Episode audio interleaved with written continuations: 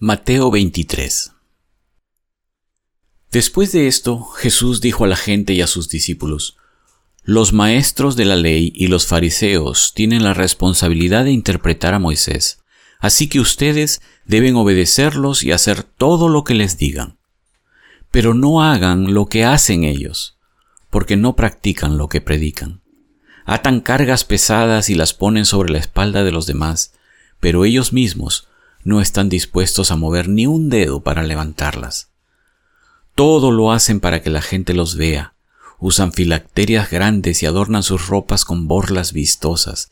Se mueren por el lugar de honor en los banquetes y los primeros asientos en las sinagogas, y porque la gente los salude en las plazas y los llame rabí. Pero no permitan que a ustedes se les llame rabí, porque tienen un solo maestro, y todos ustedes son hermanos. Y no llamen Padre a nadie en la tierra, porque ustedes tienen un solo Padre, y Él está en el cielo. Ni permitan que los llamen Maestro, porque tienen un solo Maestro, el Cristo. El más importante entre ustedes será siervo de los demás, porque el que a sí mismo se enaltece será humillado, y el que se humilla será enaltecido. Ay de ustedes, maestros de la ley y fariseos hipócritas, les cierran a los demás al reino de los cielos, y ni entran ustedes ni dejan entrar los que intentan hacerlo. Ay de ustedes, maestros de la ley y fariseos hipócritas, recorren tierra y mar para ganar un solo adepto, y cuando lo han logrado, lo hacen dos veces más merecedor del infierno que ustedes. Ay de ustedes, guías ciegos, que dicen, si alguien jura por el templo no significa nada, pero si jura por el oro del templo, queda obligado por su juramento. Ciegos, insensatos. ¿Qué es más importante, el oro o el templo que hace sagrado al oro? También dicen ustedes, si alguien jura por el altar no significa nada, pero si jura por la ofrenda que está sobre él, queda obligado por su juramento. Ciegos. ¿Qué es más importante, la ofrenda o el altar que hace sagrada la ofrenda? Por tanto, el que jura por el altar, jura no solo por el altar, sino por todo lo que está sobre él. El que jura por el templo, jura no solo por el templo, sino por quien habita en él. Y el que jura por el cielo, jura por el trono de Dios y por aquel que lo ocupa.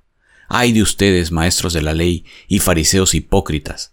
Dan la décima parte de sus especies, la menta, el anís y el comino, pero han descuidado los asuntos más importantes de la ley, tales como la justicia, la misericordia y la fidelidad. Debían haber practicado eso, sin descuidar aquello. Guías ciegos, cuelan el mosquito pero se tragan el camello. Ay de ustedes, maestros de la ley y fariseos hipócritas, limpian el exterior del vaso y del plato, pero por dentro están llenos de robo y de desenfreno. Fariseo ciego, limpia primero por dentro el vaso y el plato y así quedará limpio también por fuera. Ay de ustedes, maestros de la ley y fariseos hipócritas, que son como sepulcros blanqueados, por fuera lucen hermosos, pero por dentro están llenos de huesos de muertos y de podredumbre. Así también ustedes, por fuera dan la impresión de ser justos, pero por dentro están llenos de hipocresía y de maldad. Ay de ustedes, maestros de la ley y fariseos hipócritas, construyen sepulcros para los profetas y adornan los monumentos de los justos. Y dicen, si hubiéramos vivido nosotros en los días de nuestros antepasados, no habríamos sido cómplices de ellos para derramar la sangre de los profetas. Pero así quedan implicados ustedes al declararse descendientes de los que asesinaron a los profetas. Completen de una vez por todas lo que sus antepasados comenzaron, serpientes, carnada de víboras. ¿Cómo escaparán ustedes de la condenación del infierno? Por eso yo les voy a enviar profetas, sabios y maestros. A algunos de ellos ustedes los matarán y crucificarán, a otros los azotarán en sus sinagogas y los perseguirán de pueblo en pueblo. Así recaerá sobre ustedes la culpa de toda la sangre justa que ha sido derramada sobre la tierra, desde la sangre del justo Abel hasta la de Zacarías, hijo de Berequías, a quien ustedes asesinaron entre el santuario y el altar de los sacrificios. Les aseguro que todo esto vendrá sobre esta generación. Jerusalén, Jerusalén, que matas a los profetas y apedreas a los que se te envían. ¿Cuántas veces quise reunir a tus hijos como reúne la gallina a sus pollitos debajo de sus alas, pero no quisiste? Pues bien, la casa de ustedes va a quedar abandonada. Y les advierto que ya no volverán a verme hasta que digan, bendito el que viene en el nombre del Señor. Lucas 21 Jesús se detuvo a observar y vio a los ricos que echaban sus ofrendas en las alcancías del templo. También vio a una viuda pobre que echaba dos moneditas de poco valor.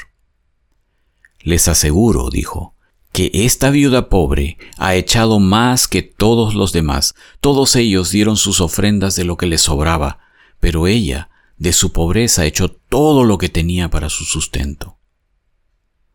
Algunos de sus discípulos comentaban acerca del templo, de cómo estaba adornado con hermosas piedras y con ofrendas dedicadas a Dios, pero Jesús dijo, En cuanto a todo esto que ven ustedes, llegará el día en que no quedará piedra sobre piedra, todo será derribado. Maestro, le preguntaron, ¿cuándo sucederá eso? ¿Y cuál será la señal de que está a punto de suceder? Tengan cuidado no se dejen engañar, les advirtió Jesús. Vendrán muchos que usando mi nombre dirán yo soy y el tiempo está cerca. No los sigan ustedes. Cuando sepan de guerras y de revoluciones, no se asusten. Es necesario que eso suceda primero, pero el fin no vendrá enseguida. Se levantará nación contra nación y reino contra reino, continuó.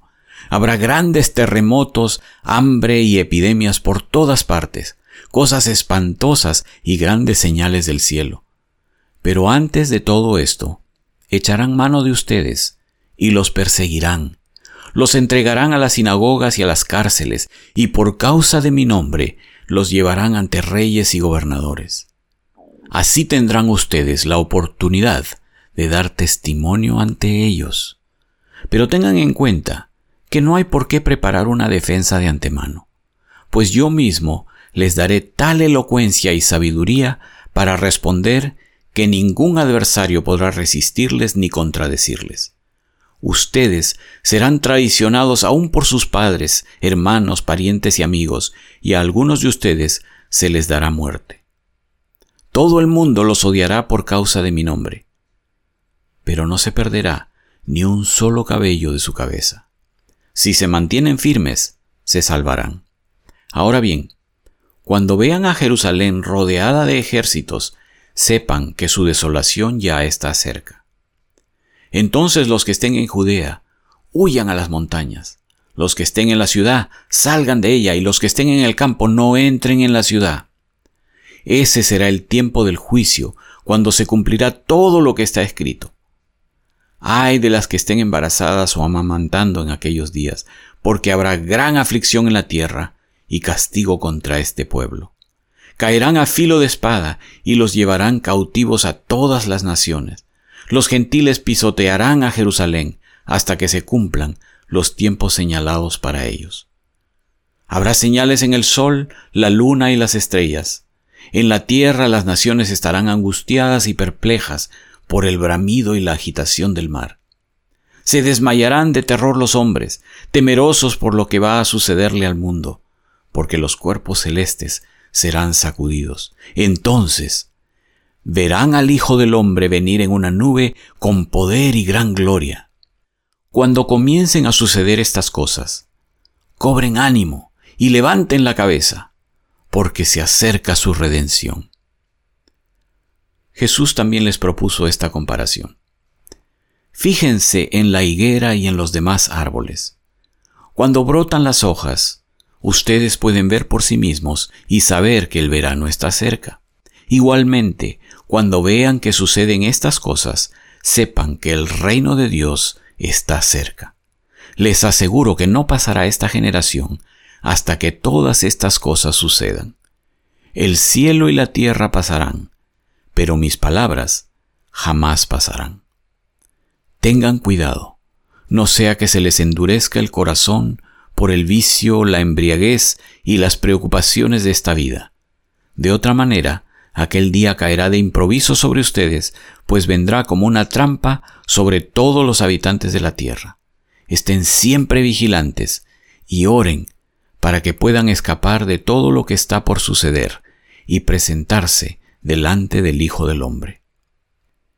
De día Jesús enseñaba en el templo, pero salía a pasar la noche en el monte llamado de los olivos, y toda la gente madrugaba para ir al templo a oírlo.